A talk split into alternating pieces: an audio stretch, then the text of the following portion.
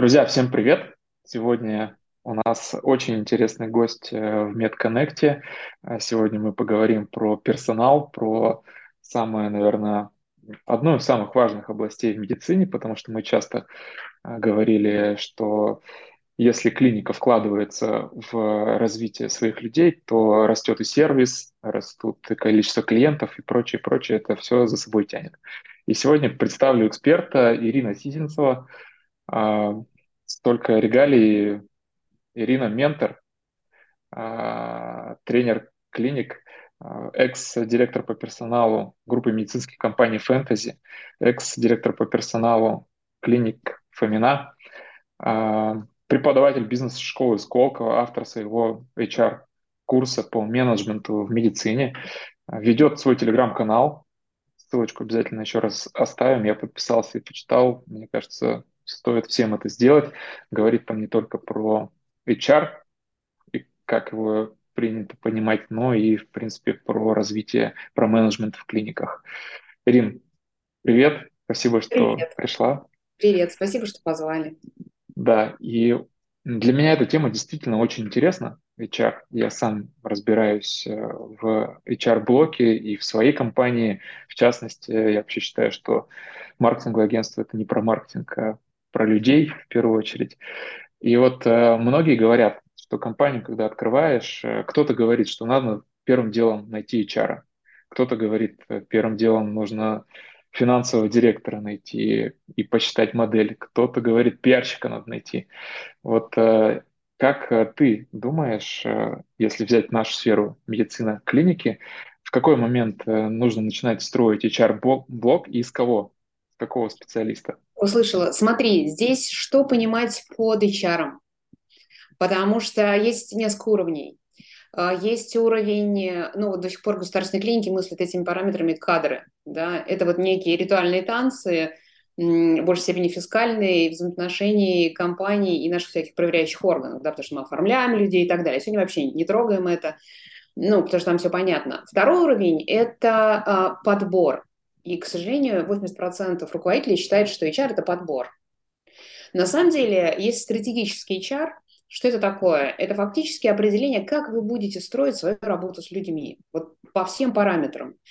И знаешь, интересно, Александровский, когда позвал меня в фэнтези, а, там было, ну, в общем, две небольшие клиники, и многие мы говорили, тебе зачем директор по персоналу? Ну, потому что статус директора, да, это, ну, это лишний человек в топ-менеджмент, это деньги, это там еще чего-то. Но я хочу стратегического яра. Я хочу понимать, как я буду строить структуру, систему взаимодействия, как я буду э, обучать, да, как я буду оценивать, как я буду мотивировать. И там, вот, вот это и есть по-настоящему HR. Другое дело, знаешь, интересно. Э, еще одна иллюзия, которая есть у руководителей, что если вот выйдет такой человек, ну все, тут все заколосится, и он как будто в одно лицо начнет строить вот эти прекрасные все системы. На самом деле функция HR внутри э, научить команду с этим работать. Ну, потому что, когда я задаю вопрос, я там часто очень люблю опрашивать, кстати, когда учу команды, как вы считаете, сколько времени на персонал вы должны тратить? Народ пишет 20%, там, 30% времени. На самом деле, существующие уже статистики в мировом менеджменте 70-80 потому что не в обиду маркетологам, финансами, маркетингом, логистикой, там еще чем-то, да, будут управлять дальше ваши люди, если вы правильно выстроите систему и, и начнете с ними работать. Поэтому в целом, я, кстати, к слову, вы знаете, например, во Вкусвилле, вот там гигантская система, там нет HR-директора. Угу. Я знаю, я, я сейчас прохожу у них курс. Э, Они очень классные. Да, они рассказывают про то, как у них все это устроено, ну, Конечно. про принцип. Поэтому дело не в человеке, а дело в том, что если в топ-команде есть или один человек, или, или команда договаривается о том, что там, у каждого своя роль, например, да, кто-то из топ-менеджмента, ему больше понятно про развитие, да, и он является лидером в том, чтобы построить эту систему и подключает остальных. Кто-то лучше разбирается, я не знаю, там в чем, в организации каких-то там мероприятий или еще чего-то. Поэтому в целом, если вы только открываетесь, вам точно... Вы сами стратегический HR, короче. Вот в чем история. Только вы можете построить свою команду. Другое дело, а, если у вас эти инструменты, да, и какой вы лидер сам по себе, потому что это одно от другого отделить нельзя. Есть куча компаний, которых учишь, учишь, у них инструментов много, а ты понимаешь, что масштаб личности лидера, например, Понимаешь, да, принципе, с которым он живет, ну, там все равно ничего не взлетит, сожалению. Mm-hmm. Ну, ты хорошо и, сказала. Если, подожди, перебью тебя. Если про структуру э, говорить, то что касается рекрутмента, то здесь все просто. Если у вас системный подбор по несколько вакансий в месяц, то вам тогда рекрутера вовнутрь точно можно брать. Потому что вы разоритесь на фрилансерах, которые снаружи, или, не дай бог, там на агентствах, потому что это вообще другой порядок сумм, нежели оклад одного хорошего рекрутера внутри компании. Угу. Это как раз был мой следующий вопрос про то, а, что многие воспринимают HR, как ты правильно сказала, это только там воронка найма, рекрутинг. Э, а, из каких блоков э, все-таки, я вот сейчас для себя стратегический а, HR услышал такой термин, из каких блоков э, должен состоять он? Все-таки вот есть найм, есть э, там что-то еще, вовлечение, адаптация. Расскажи чуть-чуть про это. Именно в, есть классические вещи, которыми оперируют HR. И, э, ну, понятно, что есть рекрутмент, да, который, который так или иначе, прям технология, и там много чего внутри есть. Второе – это онбординг, адаптация. А, третье – там есть две вещи, которые для меня не существуют в отдельности – это оценка и развитие там прям огромный пласт, потому что то, как мы оцениваем работу, компетенции, там, взаимодействие, а самое главное, что ну, вот мы не знаю, будем сегодня об этом говорить, очень много существует иллюзий. Да? Многие HR из других отраслей носятся с кучей всяких инструментов. Такой метод оценки, секой метод оценки. На самом деле все это бесполезно, если из этого не вырастают там, мощные индивидуальные планы развития для врачей, для администраторов, для, для медсестер. А, что еще? Еще, безусловно, все, что связано с... Вот для меня стратегический HR – это еще система взаимодействия. Это создание разных площадок, для вовлечения команды. Когда ты проводишь какие-то изменения, мы же как живем? Мы обычно в одно лицо разрабатываем регламент, понимаешь, да, а потом дальше пытаемся всяческими, как нам кажется, там, морковками, пряниками или кнутами пытаться замотивировать регламент. Это же наше это, корпоративный вид спорта такой, понимаешь? На самом деле технология другая, да, то есть это как раз создание разных площадок для вовлечения людей, для обсуждения. А, на самом деле в медицине сейчас, вот я же вижу, хоть и в гомеопатических дозах, но прорастает agile, да, это все, что связано с современным проектным управлением. Это когда существуют спринты, когда так же, как в IT, в медицине проверяют гипотезы, живые они, не живые, что мы с ними делаем, как мы их внедряем. Ну и остается, конечно, пласт, что связан, безусловно, с системами мотивации, хотя здесь тоже очень много заблуждений, как раз и вообще это не очень люблю. Мне говорят, Ирина, перейдите нам разработать совершенную систему мотивации. На самом деле, понимаешь, если ты строишь правильную систему управления, тебе не надо морковки перед носом у людей вешать. Ну, точно совершенно. Конечно, в современной медицине это честный, понятный, адекватный процент, например, от той выручки, который получает врач. Он мог быть там прогрессивная шкала, он как-то еще с чем-то завязан. Но в целом это не морковка, это партнерство. Да, поэтому вот так. Ну и есть еще вещи, которые связаны тоже, что мы любим, связаны с нематериальной мотивацией. Но тоже, понимаешь, здесь есть одно заблуждение, когда нам кажется, знаешь, у меня есть коллеги, которые говорят, я знаю 100 способов нематериальной мотивации. И начинают перечислять. Тимбилдинг, там, я не знаю, а, конкурсы какие-то внутренние, корпоратив провести. Но ты же понимаешь, что это не материальная мотивация. Uh-huh. Ты делаешь им корпоратив за 2 миллиона, а у тебя стоят э, медсестры, которые говорят, слушай, такие, знаешь, апатичные жертвы, которые говорят, лучше в денежку дал. Да? Ты пытаешься на тимбилдинге задружить команду, которая там два подразделения конфликтуют. Они вроде как постреляют друг друга, где-нибудь, э, не знаю, выпустят пар, а с понедельника также не начнут ненавидеть друг друга, потому что не умеют договариваться. Ну, в общем, как-то так. А что вот самое сильное? HR... Да, извини. А что самое сильное, как ты думаешь, вот, вне материальной мотивации сейчас в клиниках? И это тоже был вопрос такой у нас про привлекательность клиник. Наверное, это как-то связано, чтобы привлекать сильных врачей, сильных экспертов. Вот, э, если корпоративы и все остальное раз мы эту тему затронули, не да не работает, что работает действительно, что привлекает? Смотри, есть понятие, тебе как маркетологу наверняка ты его услышала, это про EVP, да, это ценностное предложение работодателя, это потому, почему тебя выбирают кандидаты, и почему с тобой остаются. Мне на последнем тренинге очень хороший вопрос коллеги задали, они говорят, слушай, вот ко мне приходит врач, и говорит, слушай, я хочу у тебя поработать, но через три года я открою свою клинику. Мне его брать?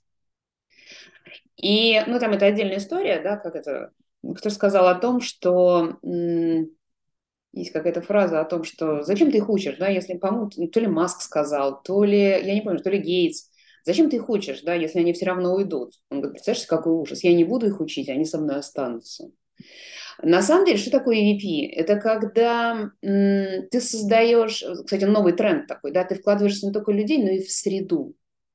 Когда ты создаешь среду, в которой много творчества, в которой у тебя каждый может быть включен а, в процесс создания новых каких-то технологий.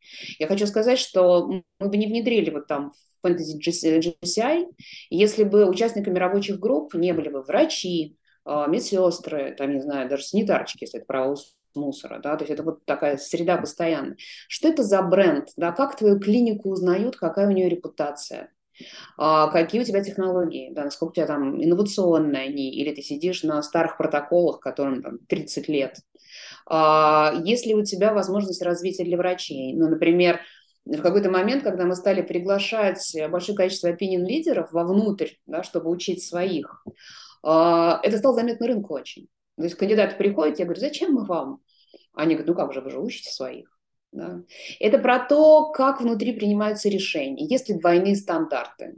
Ну, вообще, Алексей, это большая беда отечественного менеджмента, двойные стандарты. Да. Тут еще Если вопрос, тебя...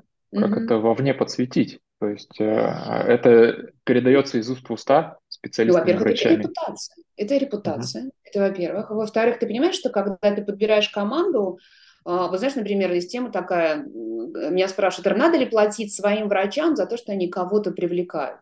ну, внутри клиники, да, вот каких-то там кандидатов.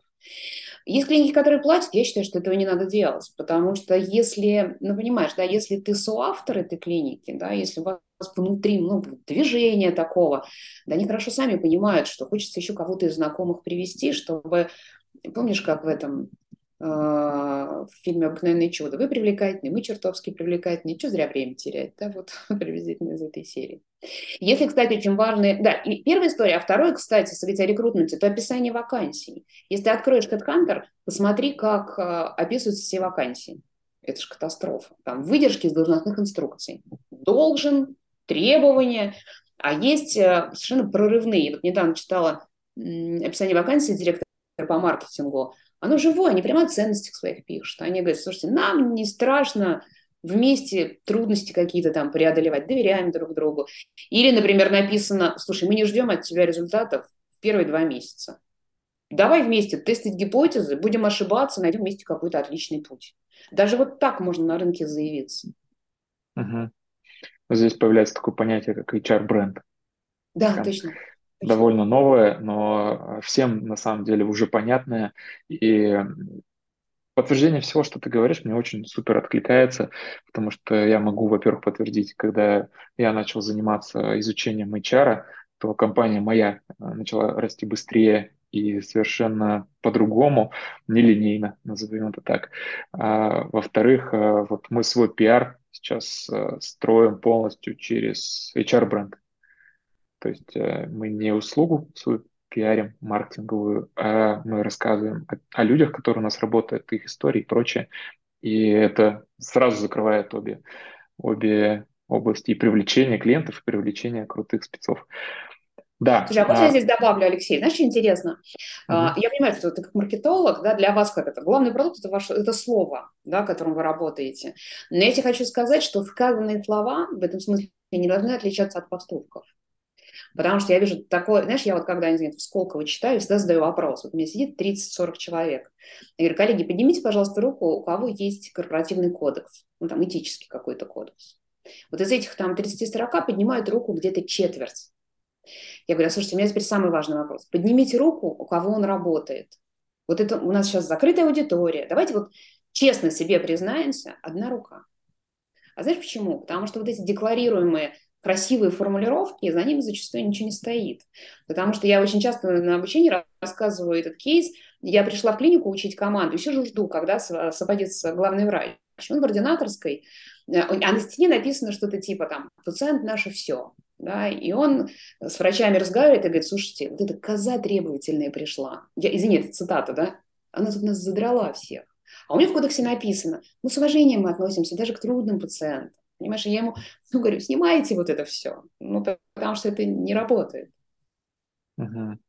Ну вот, э, да, интересно, как это все-таки внедрять, потому что зачастую, например, у меня эти принципы есть. Ну ладно, мы не берем ту ситуацию, когда а, я захотел это для маркетингового бренда там, прописать. А, все-таки эти принципы у меня есть, я их закладываю в свою компанию. Бывают такие случаи, что там через несколько ступеней управления они не доходят. А как с этим работать? Э, либо этого не бывает, если ты упорно смотри, это вкладываешь. Что, что ты подразумеваешь по словам вкладываешь? Первая история, смотри. Принципы надо разрабатывать эм, вместе. Есть масса примеров. Вот э, я, я же там несколько клиник веду.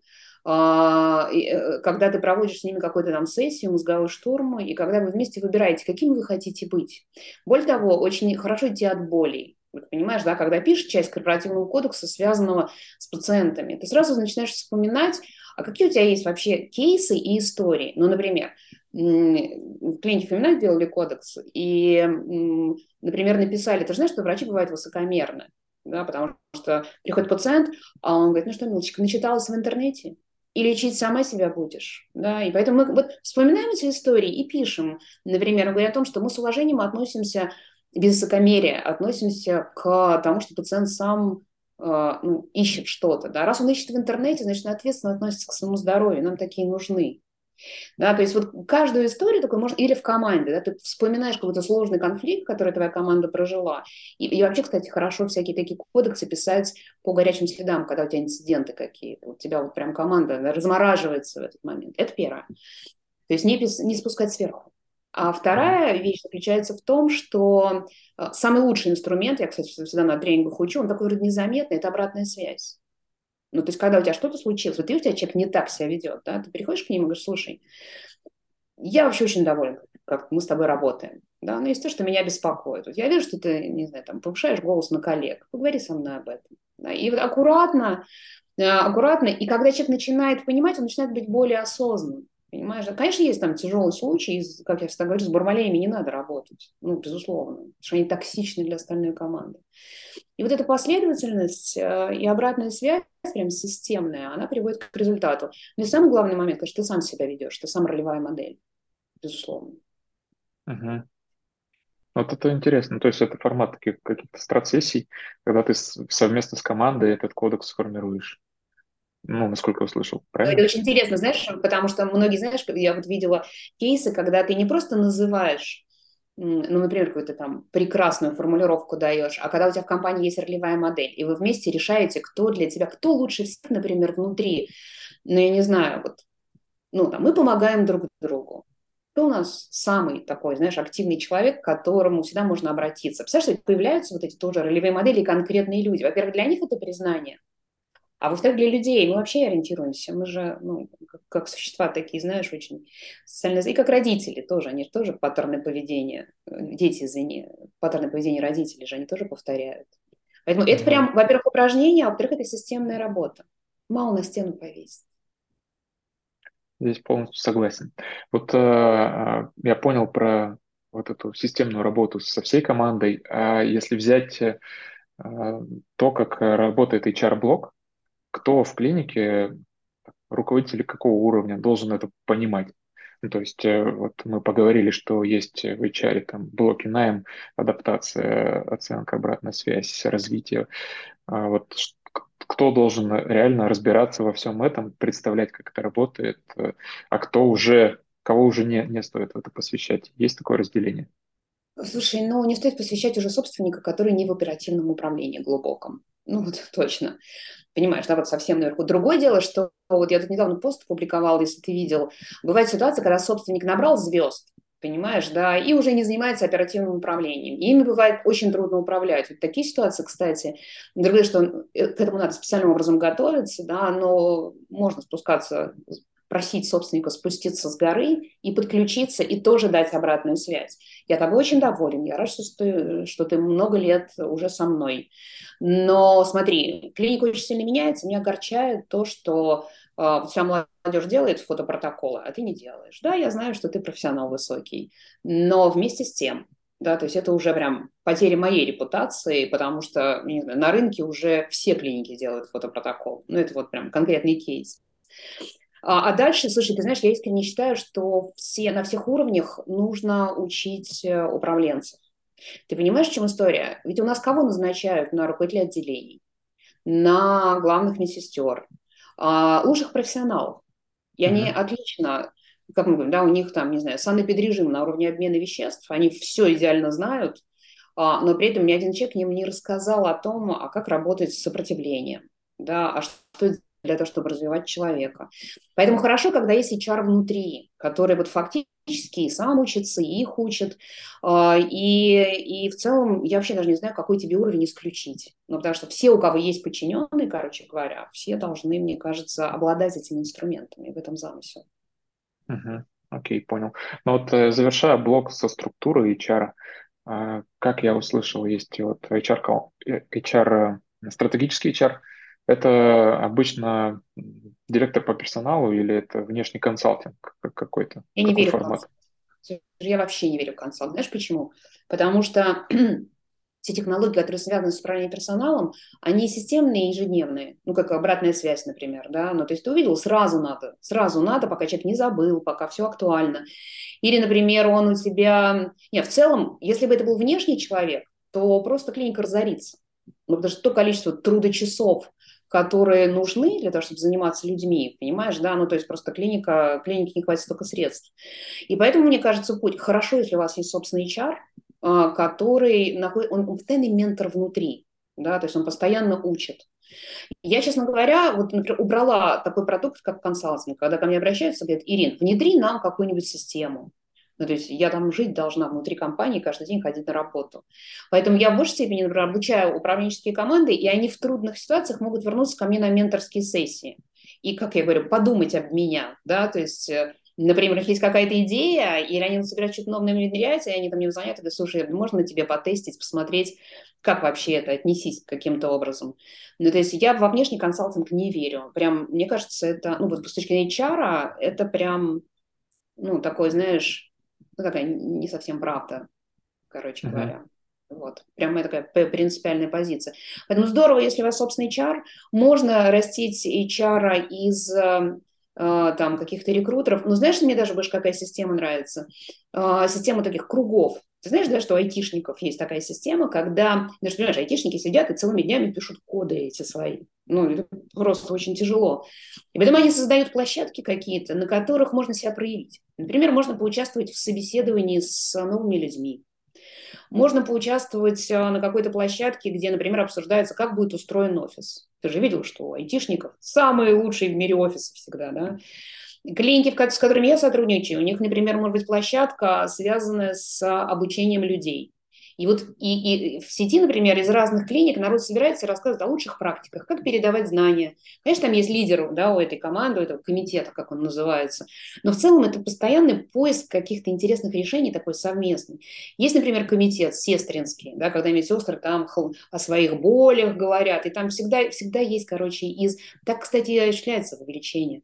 Всегда среди рядовых людей среди администраторов, среди врачей, среди медсестер есть те, у которых есть светлые головы, отличные идеи, и в целом они не прочь поучаствовать в создании каких-то отличных решений. Но да, внутри должна быть какая-то наверное, культура такого проектного управления и, и какие-то лидеры из топов, кто даже не будучи HR, но могут взять на себя какую-то тему. Угу. Окей, а, значит, у нас есть там стратегический HR, а, и есть, э, как я понял, руководители блоков найма и остальных блоков. Или как это вот структура прям HR подразделения Слушай, ну вообще, если брать гигантскую структуру, то так обычно и бывает. Да, обычно ага. есть э, блок рекрутмента, Обычный, обычно есть тот, кто хотя бы там один человек отвечает за онбординг, за адаптацию. Есть, например, корпоративный университет какой-то, да, или, ну, в любом случае, какой-то обучающий такой центр внутри. Он тоже очень с оценкой, например, может быть связан. Поэтому э, там может быть, кстати, проект, знаю клиентов, в которых в HR есть проект подразделение, да, то есть все какие-то проекты, связанные с развитием, с внутренним взаимодействием, они, в общем, на себя берут функцию такого ведения и контроля таких вещей. Но ты знаешь, я хочу сказать, что это только в очень крупных клиниках. Вот в реальности я э, там, в большом количестве клиник больших HR-структур не видела. Ну, то есть, да, то есть клиника уже такая сеть с серьезными ресурсами, она, конечно, уже может себе это позволить. Угу. Окей, здесь понятно. Давай поговорим про блок, э, наверное, подходов, э, технологий. Какие тренды вообще ты видишь на рынке э, в HR? Что меняется сейчас с меняющимся миром? Ну и в медицинском секторе, в частности, может быть, какие-то примеры прям. Ну, знаешь, у нас мы немножечко отстаем. А, я очень часто на тренингах рассказываю про всем известную клинику Мэйо. Да, все говорят, боже мой, так можно было. Вот. А на самом деле клиника Мэйо это делала сто лет назад ну, чтобы ты понимал, это было 20-е годы там, 20 века.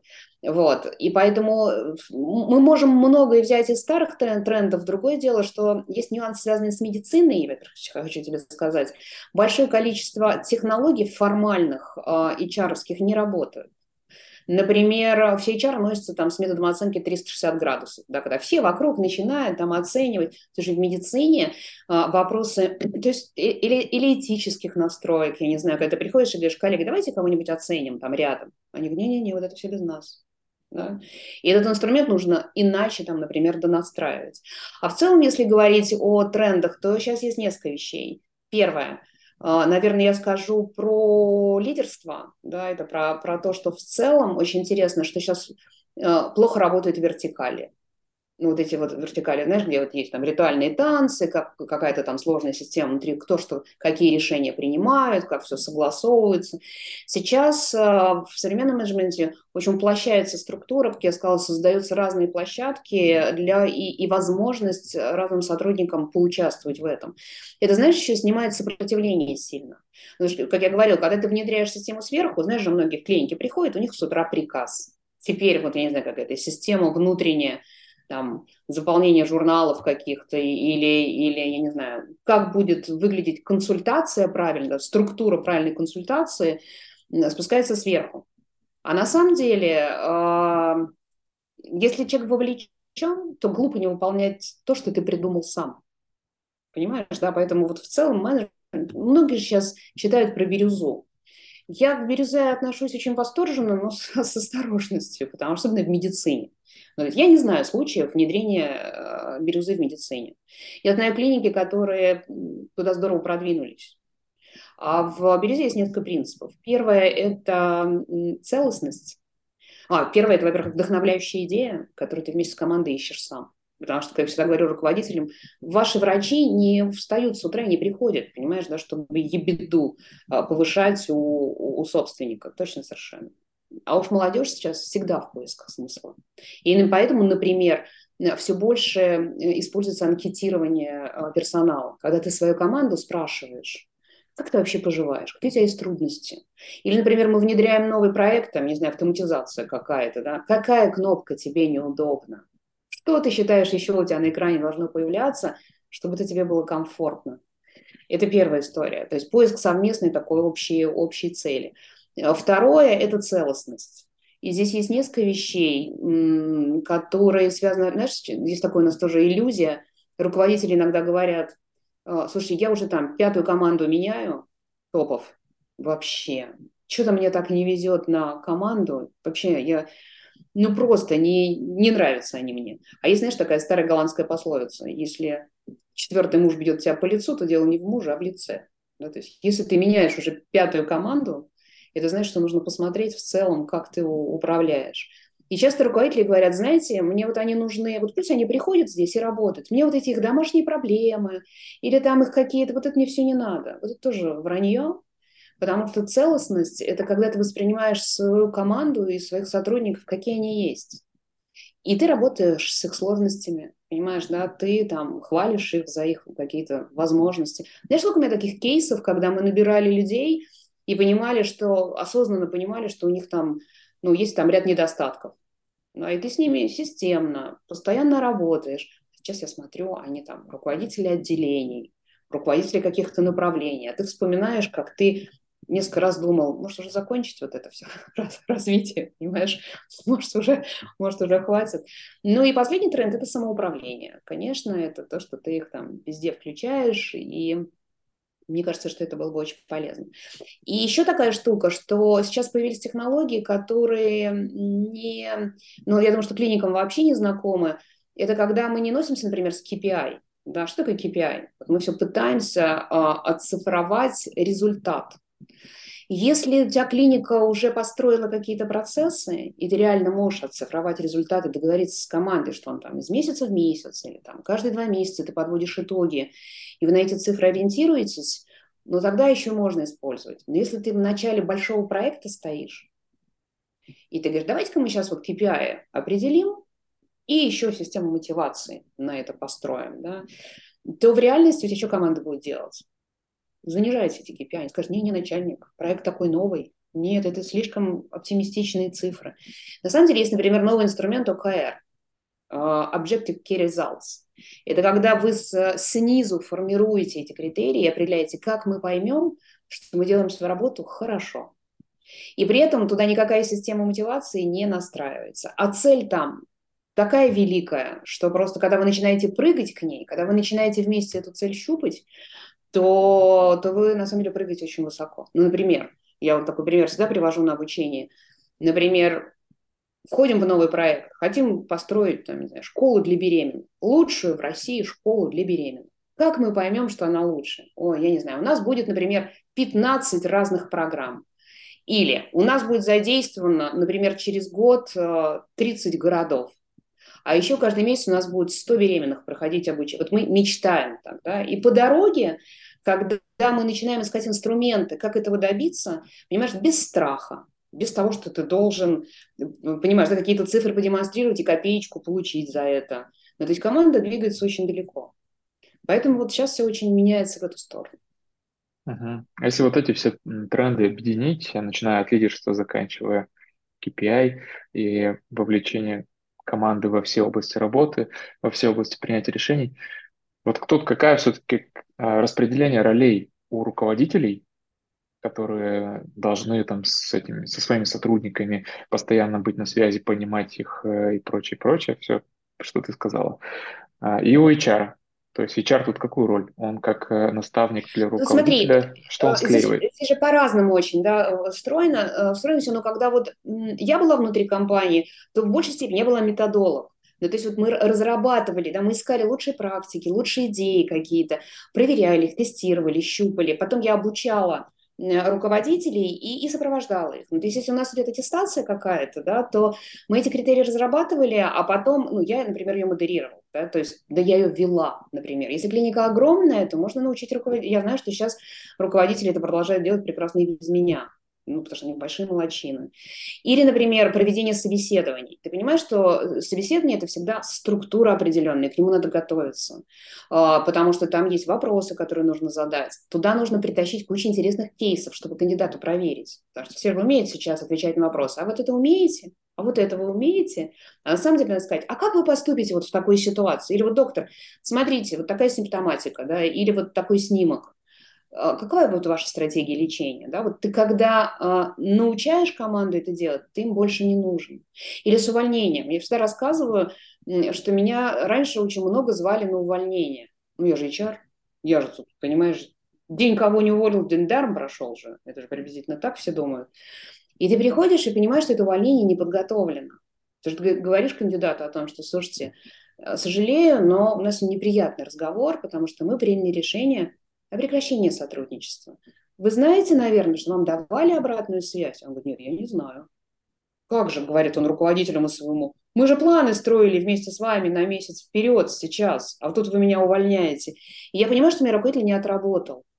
И я его учу, да, как, если ты понимаешь, что человек у тебя в риске, там, в зоне увольнения, как с ним работать, чтобы, во-первых, дать ему несколько шансов, а во-вторых, э, ну, в конце концов, снять это, чтобы, короче, увольнение было не таким проблемой.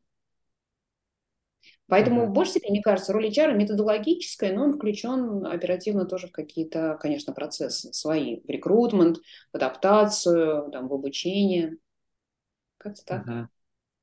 Окей, а ну вот э, что я для себя систематизировал, что стоит научиться, в принципе, самому технологиям, научить э, своих руководителей команду, э, и дальше регулярно с этим работать. HR там, внедряет эту методологию.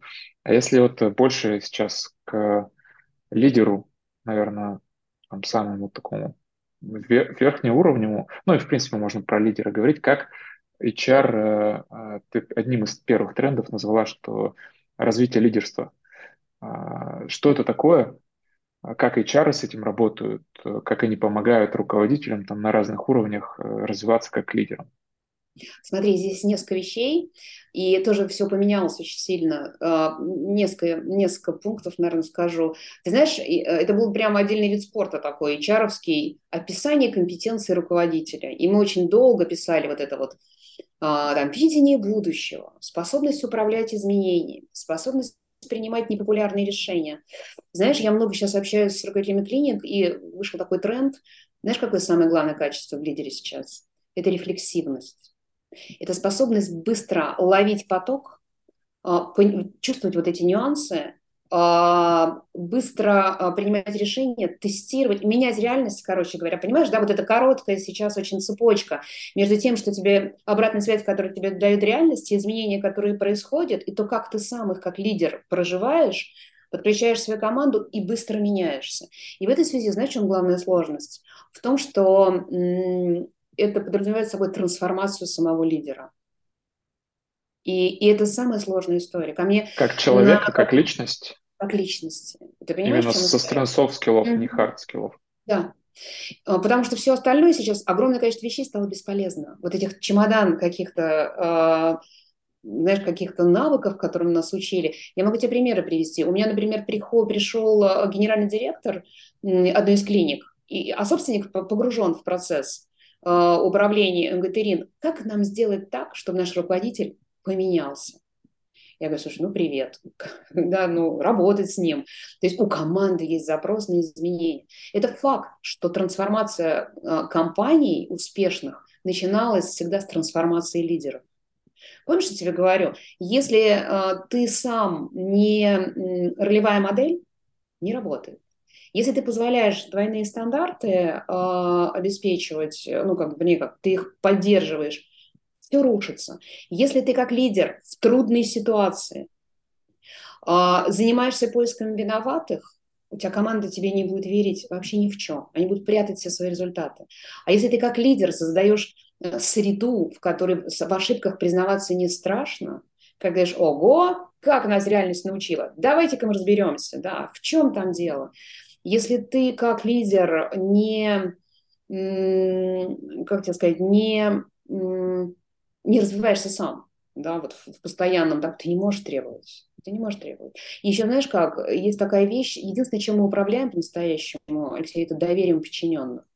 Вот это удивительная вещь. У меня был кейс, я, кстати, вот недавно вспомнила. Э, в 2008 году я работала в пиар-агентстве Михайлов партнера. И я была 10 лет там HR, и я помню, что в трудный момент э, Сергей Михайлов пришел и сказал, ребят, нам нечем платить, он, может, сам даже этого не помнит, не, нечем платить вам зарплату топом. Давайте мы с вами договоримся, что э, на 4 месяца я как бы беру эти деньги в долг, я буду выплачивать вам только 20%. Я вам гарантирую, что я через, либо через 4 месяца верну, либо я там, что-то я уже не помню, продам тебе по своей недвижимости, все возмещу. Кто не готов, ну, скажите мне об этом, я не буду вас держать. Ни один человек не ушел. Ни один. Мы все сидели и вместе там вытаскивали, ну, понятно, давайте там в трудные времена пытались как-то справиться, и он выполнил обязательства. Ты же понимаешь, что если бы он не поступал до этого с нами открыто, да, если бы он не мог в какой-то момент признаться даже в своей ошибке и сказал, братцы, я был неправ. А, к сожалению, то, что я вижу, огромное количество людей держится за субординацию, за свое кресло, да, за вот ну, какие-то такие вещи, которые, мне кажется, уже прям каменный век. Вот отсюда у меня прям вопрос, что делать с лидерами, а, которые не успевают за развитием компании, не успевают трансформироваться как личность. Сколько времени им на это давать, какие-то, может быть, триггеры, что они идут в верном пути, но им надо еще чуть-чуть время, а, либо что они вообще не видят этот путь, и, скорее всего, надо их менять. Ну, смотри, ты сейчас говоришь с позиции подчиненного, да, если, у тебя, если твой лидер не развивается? Нет, я говорю с позиции лидера, у которого в подчинении несколько лидеров. Э, Ну, смотри, во-первых, мне кажется, что команда всегда, ну, слушай, люди всегда замечают э, изменения. Ну, то есть мне кажется, что даже если вот начнутся слабые сигналы, что что-то меняется, мне- слушай, я, я знаешь что, я вот, может, это мой стиль управления, но мне кажется, правда, Бог свободного человека, да, ну, то есть когда лидер находит в себе силы сказать, друзья, я понимаю, что все меняется сумасшедшей скоростью, я тоже начинаю это делать, я рассчитываю на вашу честную обратную связь, да, я, у меня что-то не будет получаться, да, где-то я, э, ну, то есть, если прям запрос команды такой сильный есть. В целом, мне кажется, что, понимаешь, в чем дело? Когда ты спрашиваешь, сколько времени, да всю жизнь. Ну, потому что я учусь каждый день. Даже я сейчас уже не внутри, но я много работаю с командой, я каждый день у них учусь. И поэтому, мне кажется, такой вопрос тут, цели. тут, э, получается, вот ты говорила про доверие к лидеру, а здесь э, обратное тоже доверие к своей команде, что они точно так же Слушай, я всем советую, я когда читаю тренинг, я всем советую, и даже отдельно мы это разбираем, почитайте «Пять пороков команды» Ленсиони. Да, это прекрасная книжка, потому что там пять пороков. Первое– это недоверие друг другу, потому что мы все пытаемся, ну, боимся показать свои слабые стороны, боимся э, показаться слабым звеном. Мы же замыливаем все это. Мы же никогда не скажем, слушай, я здесь не очень силен.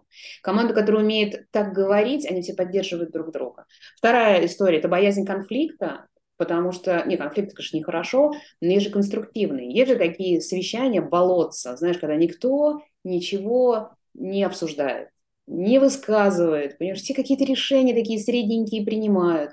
И из этого там вытекают следующие пороки, которые связаны с безответственностью, слушай, ну, и нетребовательностью тебе и друг другу, кстати. Я прям очень советую. Там эта книжка на, прям здорово ответит на твой вопрос, который ты задаешь.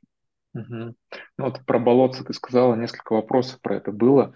А, Как э, начинать менять у себя там корпоративную культуру, а, HR-процессы, отношения между людьми в компании, если ты видишь, что где-то забуксовало, где-то уже превращается в болото.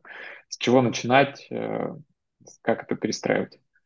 Смотри, я, ой, во что, во что я не верю? Во что я не верю? Я не верю в... Значит, вообще, знаешь, как, кстати, про тренд. В современном мире ничего не делается, знаешь, вот сверху спускается проект с большой буквы «П».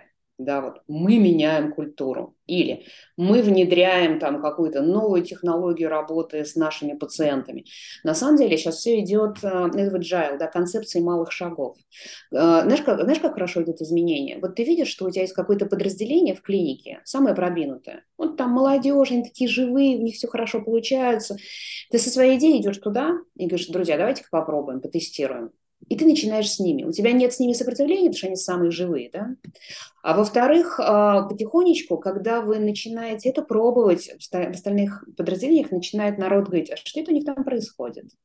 А что это у них там веселое движение какое-то, да? То есть в целом среда остальная начинает потихоньку готовиться. А когда ты что-то внедрил а, уже, у тебя есть результат, Понимаешь, да? И это тоже уже ролевая модель своего рода. Остальные думают, ого, а это значит не страшно, не больно, и в целом это удобно, есть те, кто в этом пожил и не умер. И поэтому любые-любые изменения, я всегда, я прям много очень об этом рассказываю, всякие технологии даю относительно того, как вот это делать. Знаешь, есть такое выражение, э, знаешь, лучше в одном месте построить маленький островок совершенства и начать дальше отсюда из этой зоны влиять на остальных. Ну, потому что ни одного управленца не хватит усилий, чтобы вот начать... Знаешь, ты когда вот там наверху, и у тебя есть там идея, приказ, технология, а есть вот куча людей внизу. И мы всегда оказываемся в большой зоне неопределенности и начинаем вот с этими морковками носиться. Как сделать так, чтобы они это делали? А на самом деле, ну, лучше вот с малого начать. А, У меня такой вопрос возник вот в процессе. Мы поговорили про то, что а, сейчас а, система мотивации, какие-то KPI, а, это ну, вишенка на торте. По сути, я с этим полностью согласен. Это последний самый этап. А, Поговорили, что все идет э, в сторону такого самоуправления, это один из трендов. Но вот э, как ты сказала, что в бирюзу прям не видела такие примеры, так и я, например, тот же вкусвилл, смотря, они хоть и не говорят, что они там бирюза, но у них все равно каждый, ну, полностью на самоуправлении все построено, все на клиента, клиентократии. Но где вот я для себя где-то нахожу середину между этими двумя моделями а, и все-таки считаю, что какие-то ориентиры у каждого там уровня управленцев или у линейных а, людей должны быть. И вот несколько вопросов было с этим связано. Давай я их э, задам, попробуем через эти вопросы эти ориентиры, может быть, раскрыть. Первый — это как э, контролировать качество у врачей. Вот, э, что считать клиники, кого считать продуктивным сотрудником врача именно, кого считать клиентоориентированным, а кого уже там, не дотягивает по качеству. Есть ли у тебя понимание этого? Смотри, мы, например, знаешь, какое у нас было? Здесь есть несколько вещей. Когда мы говорим про профессионализм врача, есть несколько уровней. И оказалось, что самый первый уровень, он, знаешь, очень примитивный. Ну, например, эм, видела у коллег такую вещь, они в Фейсбуке публикуют фотографию э, операции какой-то сложной, пишут, вау, вау, мы провели, а маски у всех вот так. Понятно, да? То есть есть базовый уровень безопасности, как они моют руки, как они идентифицируют пациентов, да, насколько они в рамках стандартов работают, потому что это все-таки это медицина, да, поэтому мы еще даже не про клиническое мышление и про какие-то удивительные такие вещи. Кстати, для того, чтобы понять, как доктор... Во-первых, есть стандартная история, которую делают все. Это проверка карт. Это хорошая штука, и, конечно, здорово, если мы говорим о лучших практиках, да, то у Фомина есть там масса с искусственным интеллектом, который 100% карт проверяет, это прям очень круто. Можно делать это выборочно, но это такая техническая история. А как понять вообще, да, вот подходы доктора? Мы, например, знаешь, какую практику ввели? У нас доктора приносили к э, руководителям отделений э, свои кейсы. Сначала там два удачных, два неудачных. Сначала, конечно, несли все удачные. А потом, если вести себя правильно, да, то это такая площадка, на которой доктора стали носить какие-то свои проблемы, короче. Они приходят и говорят, слушай, я вот вижу, что у меня условно говоря, там с, с имплантантами такая история, у меня там за последние несколько месяцев несколько не переживалось. Или я понимаю, что я вот по этим протоколам лечу, мне не очень нравится там результат, или у меня есть сомнения какие-то, да, и вот это диалог. Почему я говорю, что все равно придется много времени тратить на людей? Потому что если ты хочешь реального развития, у тебя должна быть система. Ты должен раз в три месяца, например, потратить на них час а, и, и обсудить. Да? Пусть это будет не на одного, пусть это будет какая-то площадка, где вы будете проблематику обсуждать. А, что касается клиентоориентированных каких-то вещей, то знаешь, что больше всего меня огорчает? В том, что навешивают эти KPI, а зачем там самая большая проблема? На вопрос, как их добиться, никто не отвечает. Задаю вопрос руководителям, вот они носятся с идеей, повысить возвращаемость пациентов. Ну, здорово. Я говорю, а как? Они говорят, консультировать лучше. Я говорю, а как? Они говорят, ну вот Петров же консультирует нормально. И на этом все. Либо ты дай структуру консультации, да, либо ты вместе помоги с какими-то лучшими формулировками, если там индивидуально у коллег какие-то есть проблемы. Ну и, конечно, знаешь, еще такая важная вещь, э, мы не можем ее игнорировать, это то, что все-таки у нас врачи зарабатывают деньги. Да? И это, кстати, системный конфликт, потому что есть врачи, которые говорят, нет, вот это все вот оставьте, потому что мы лечим людей. Да, и есть другая сторона, которая говорит, знаете, нам вот этот четкий план, вот ниже этой цифры премию, условно говоря, не получишь. Поэтому тоже вы, когда обсуждаете деньги, вы должны вместе с врачом, ну, это такой коучинг, да, э, прям люблю страшное это слово, вы должны вместе с врачом понимать, за счет каких инструментов он может э, повлиять на финансовый результат. Ну, потому что если просто подвешивать морковку, ты же понимаешь, если говоришь, доктор, если у тебя выручка будет вот такая, ты там получаешь больший процент. И он дальше начинает э, под это дело, знаешь, как много есть способов, например, э, для того, чтобы влиять на финансовые показатели. Ты знаешь о том, что есть клиники с ужасной репутацией, где ты приходишь, и тебе назначают столько анализов, что тебе, ну, они даром, ну, они не нужны тебе просто, да. Или направляют такому количеству специалистов. Почему? Ну, потому что клиника дает возможность докторам на этом зарабатывать. А потом удивляются, откуда вот это все. Поэтому, отвечая на твой вопрос, оценка, она э, такая системная, она, во-первых, в конкретных случаях, инцидентах, не, ну, то есть их собирать, разговаривать, развивать в каком-то ритме э, критериев, которые вы оцените. Очень полезно, кстати, садиться с доктором раз в два месяца, смотреть, что у него со средним, три месяца, что у него со средним чеком но тоже не на предмет того, чтобы сказать, какой уж у тебя тут со средним чеком, а сказать, а как ты считаешь, а почему у тебя в этом месяце такие цифры? А посмотри, у тебя здесь лучше. Как ты этого добился? Вот таким образом. Угу. Интересно, кстати. Да, то есть, во-первых, что я услышал, во-первых, строить э, оценку от э, а, ну так, построить процесс, чтобы все приходили к тебе с какими-то запросами и уже смотреть, кто как справляется. Во-вторых, обсуждать эти KPI постоянно. А, и давать технологии, как э, их улучшать и, и смотреть на динамику. Ну, это я так для себя услышал. Очень круто.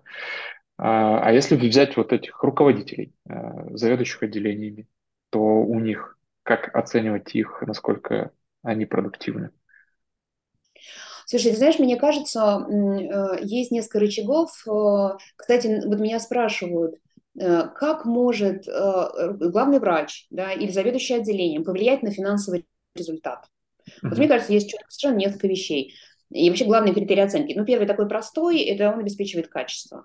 Условно говоря, потому что есть внутри каждой клиники, ну, конечно, GCI в этом смысле, конечно, там желтые майки лидеры и клиники аккредитованы, они точно знают, по каким параметрам они живут и что есть безопасная медицина. Это первая история. И главный врач из отделения на это влияет. Вторая, а, на материальный, например, на финансовый результат очень сильно зависящее отделение, и главврач отвечает и влияет, не то слово сказала, и влияет через развитие продукта. Ты же понимаешь, что огромное количество клиник продают консультации. That's all. Да? Ну, то есть, а на самом деле, если говорить о здоровье, да, есть, есть новые продукты, есть новое оборудование, и в целом даже средний чек ведь растет, да, в зависимости от того, э, я не знаю, какое оборудование ты используешь. И третья вещь – это развитие команды. Потому что если у тебя есть у врачей индивидуальные планы развития, ты тоже напрямую влияешь на их э, средний чек.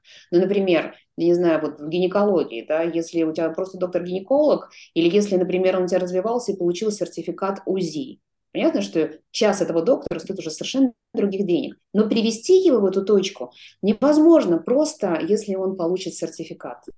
А только если ты выстроишь э, систему внутри, да, когда ему есть у кого поучиться, разобрать трудные случаи, и тогда он, туда придет без страха, да, в эту свою там новый какой-то допуск, новую какую-то компетенцию.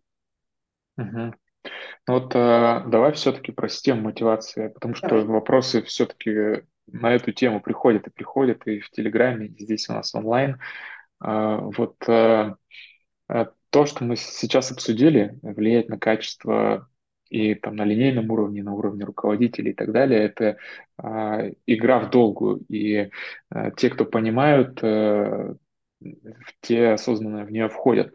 Но в этом случае ты как руководитель клиники, ты тоже там твою, ну, как я считаю, поправь меня, я вот сейчас буквально пару тезисов передам тебе слово, а, тогда ты должен э, и систему мотивации строить не от э, а, там, KPI, не от процента от выручки, а просто вот ты нанимаешь врача, давать ему нормальную фиксу, говорить, мы идем в качество, я буду тебя оценивать по качеству, там, по таким-то вещам делаешь ты или нет, и вот э, тебе столько-то платить. А, а если ты внедряешь систему мотивации, в которой а, большая доля вознаграждения специалиста, она зависит от выручки, которую он принес, то а, вот эти все процессы и весь твой фокус, который ты пытаешься на качество сделать, он как будто рушится и в какой-то момент все-таки материальным достатком перекрывается, и люди начинают гнаться, да продавать там и так далее. Вот какое твое мнение? А, потому что мне кажется, а, это такой, ну, я, я у себя так не сделал. Давай так. А, у меня сильно завязано от выручки, которую люди приносят в компанию. Но как будто я смотрю в этом направлении и думаю, а это правильный ход или нет. Смотри, я вот сейчас, кстати, вижу, что есть коллеги из Dental Fantasy, коллеги, привет, не дадут мне соврать. На самом деле у нас 100%, например, гонорар у врачей от, это, это процент от выручки. Понимаешь, да? Ну, то есть это, это, я вообще, то, что я говорю, это не отменяет совершенно. Но помнишь, мы говорили про EVP, почему люди с тобой остаются? Да, потому что э, на самом деле э, этот процент от выручки, он приблизительно средний по рынку же. Ну, понимаешь, да, он практически, ну, есть, конечно, где-то, где-то за звезду могут перекупить за какие-то там чуть большие проценты. Но в этой связи, понимаешь, ты и внутри компании, вот, например, это не значит, что надо прям повторять, но в фэнтези мы сделали систему категорий. А, что это значит? Это значит, что ты можешь претендовать на больше процент от выручки, если ты а, ну, не просто отрабатываешь свой прием, но еще и сильно развиваешь клинику. Если ты наставник, если ты внедряешь новые технологии, да, потому что один руководитель не может делать все то, что я долго рассказываю, да, вот там заниматься командой, ну, с какими-то вещами. Все нужны единомышленники. И в этой связи врачи, например, имеют право на более высокую категорию и на более высокий процент от выручки. Но в реальности вот эту предпринимательскую историю ее никто не отменял вообще. Более того, я считаю, что у врача, у, у например, у заведующего, если мы говорим про частную клинику, у заведующего отделением или у главного врача может быть какой-то оклад, а, но это его небольшая часть, но хотя бы просто для того, чтобы он имел возможность брать какие-то, какой-то день или полдня и приходить в клинику и не вести прием. Да, ну как-то врачебная ну, это, смена руководителя. А большая часть э, его гонорара – это процент, безусловно, той выручки, которую приносит отделение. Другое дело, что кроме обозначения этого процента, нужно, чтобы у него был план, за счет чего. За счет чего? Не за счет э, поиска каких-то там средств, да, как показать цифры получше, а в реальности эволюция какой-то, которая, а так, безусловно, мне кажется, только предпринимательский подход. Более того, меня, знаешь как, я вот задаю тоже вопрос слушателям. Поднимите руку, у кого, например, администраторы на ставке и не имеют процент.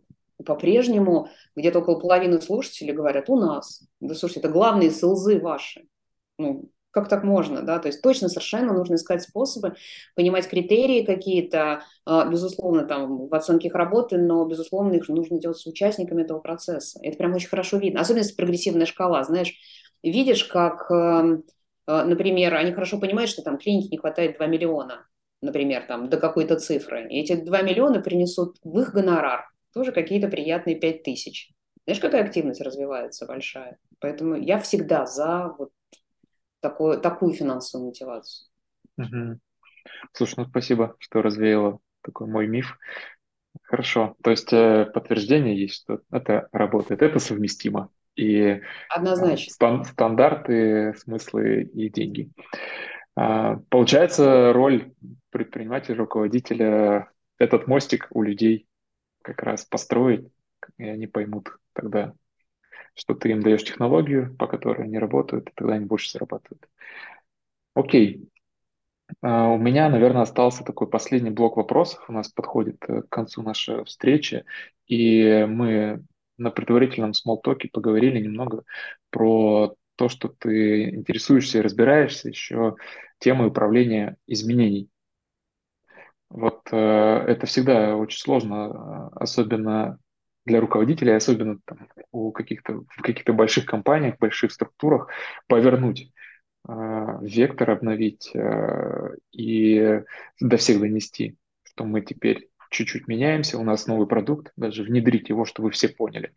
Вот можешь тут тоже про какие-то технологии э, рассказать, почему это важно, потому что, мне кажется, за последнее время и в ближайшем будущем э, эти изменения все чаще и чаще будут появляться в каждом бизнесе. Мы э, затронули уже некоторые инструменты, я просто, наверное, их повторю. Первый этап – это проблематизация команды, ну, потому что, помнишь, мы говорили, да, что в целом люди не ищут изменений. И они находятся в, ну, в каком-то текущем своем ритме. И тут особенно мне очень нравится, после обучения, когда учу, два дня у меня люди учатся, я говорю, пожалуйста, не надо делать так, что вы приходите на следующий день и говорите, ну все, друзья, с сегодняшнего дня мы будем жить по-другому. Да, все тут же, значит, встают в защиту, и никто ни к чему не готов. Проблематизация команды может быть самая разная. А, понимаешь, она связана, там есть несколько источников. Первое, это, конечно, сами пациенты. Глупо собирать какие-то цифры, которые связаны с тем, у нас удовлетворенность пациентов в этом месяце была 89%, а в прошлом хуже, 85%. Ну и все, а что с этим делать, непонятно. Поэтому я, интересно, я видела клиники, в которых очень удачные есть опросники э, пациентов. Их прям спрашивают об очень конкретных вещах. Не, не такие, знаете, вот там, от, оцените нас от 1 до 10. Это первое. Второе. Конечно, какие-то инциденты, которые случаются, как я уже говорила, команда в этот момент разморожена, и нужно говорить о том, что, слушайте, друзья, конечно, так дальше не может продолжаться. Давайте мы вместе поменяем, например, там какую-то технологию. И в этот момент команда в другом состоянии. Очень полезные опросы внутри, я уже говорила про анкетирование, да, когда, ну, слушайте, мы многого не видим, что там происходит. Третья вещь очень полезна для проблематизации команды – это показать команде реальные цифры какие-то. Что очень многие, знаете, в рамках своего потока, в рамках да, своей какой-то выручки видят. И при этом очень часто, кстати, сотрудники бывают, у них знаете, такое потребительское отношение. Купите нам, купите нам вот это, значит, новое оборудование. Вы не покупаете, вы, значит, не даете, создаете нам условия работы, ты садишься с командой и показываешь цифры, например, да, что нужно сделать, чтобы купить вот этот лор комбайн, я не знаю, или мы закупаем вот это оборудование в случае, если по этой услуге наша выручка будет вот такой. И это такое партнерство, да, ты говоришь, слушай, я готов его купить, но давайте мы вместе заработаем эти деньги. И тогда изменения, они там по-другому строятся. Следующая история, я, собственно, не уже сказала, да, что не, ну, если вы спускаете что-то сверху в виде регламентов и приказов, это не работает. Только в современном, здесь есть масса книг, можно почитать про agile, про современное управление проектами, что ты заходишь сначала э, с проверкой гипотез и какие-то маленькие формы, в маленьких командах живых, да, ты, ты пробуешь, ты тестируешь, и вот через это, через этот ритм потихоньку расширяя круг тех, кто в это вовлечен, так можно делать. А, ну и, конечно, знания. То есть я уже говорила, что когда ты, я не знаю, внедряется какая-то внутри новая система, я не знаю, где там, стерилизационный, да, какое-то там оборудование или еще чего-то. Но э, нормальный процесс, когда даешь навык, да, когда ты учишь, когда ты на стене вешаешь какую-то схемку, как работать. На самом деле, многие думают, вот у нас, например, там внедряется новая информационная медицинская система. Да. Приходит какой-нибудь айтишник, который считает всех недопользователями. Понимаешь, говорит, вот эту кнопку сюда нажать, вот эту кнопку сюда. Какие у вас есть вопросы? И, и на этом все заканчивается. И нет вот этого там живого обсуждения, как это все должно работать. Ну и поддержка навыков. Я тебе хочу сказать, что одна из вещей важных а, в изменении изменениях это там цифровизация, большое количество автоматизации, большое количество вещей. Когда ты на команду грузишь одну технологию, другую, третью, пятую, и все это вырастает в какие-то, понимаешь, да, куча каких-то окошек, которые надо открывать, бумагу, которые там, знают эти вот там приказы на 100 страницах, да, то есть все это должно быть легко, легким. А, мы же визуалы, поэтому здорово, если есть какие-то там картинки, да, ну, упрощение, короче говоря, информации. Мы же тоже там куча внутри всяких технологий, и, и только так. В современном мире только так. Угу. Супер, спасибо. Ну вот мне кажется, на самом деле большинство, чуть ли не все, а, не на все вопросы, которые сегодня были заданы, а, ответы вот через те тренды, которые ты назвала, они приходят. А, и это, наверное, одно из самых главных, что я сегодня вынес, плюс э, четко понял структуру HR, для себя стратегический HR, такую позицию еще определил. За это тебе огромное спасибо, было супер полезно. А, на этом предлагаю... Спасибо тебе. Мне кажется, что вы делаете великое дело, потому что когда ты расширяешь поле информационное для... Там, мне очень, на самом деле, я очень сострадаю руководителям в медицине, потому что их учили лечить людей. А, а по большому счету они сейчас методом проб и ошибок, понимаешь, да, личных трагедий, каких-то разочарований, они постоянно в поиске находятся, а вы им помогаете. Разве не прекрасно? Но что мне нравится в медицине, э, у тех, кого учили лечить людей, у них уже заложен изначально этот клиентоориентированный подход. Да. Если говорить, перекладывать а, на бизнес, то и говорить, что пациенты это клиенты, то они уже понимают, а, что все, что они делают для пациентов, для клиентов. Поэтому с медициной нам очень нравится работать как маркетологам, и мне очень нравится разбираться в этой сфере. Друзья, кто с нами сегодня был впервые, я еще раз проговорю, что мы проводим вот такие эфиры с экспертами, с предпринимателями, управленцами в области медицины в рамках э, нашего проекта MedConnect. А, подписывайтесь в телеграм-канале, прямо можете вбить и найдете это сообщество. Там мы выкладываем все видео, вы можете посмотреть полностью библиотеку того, что мы уже сделали, и приходите на следующие эфиры, смотрите их э, в записи. Мы очень этому будем рады. Ирина, Успехов, тебе коллеги. спасибо еще раз огромное. Да, супер э, спасибо. насыщенный и, мне кажется, целостный эфир. А, всем хорошего вечера, Ирина. Да, доброго вечера. Удачи, коллеги. До свидания. Пока-пока.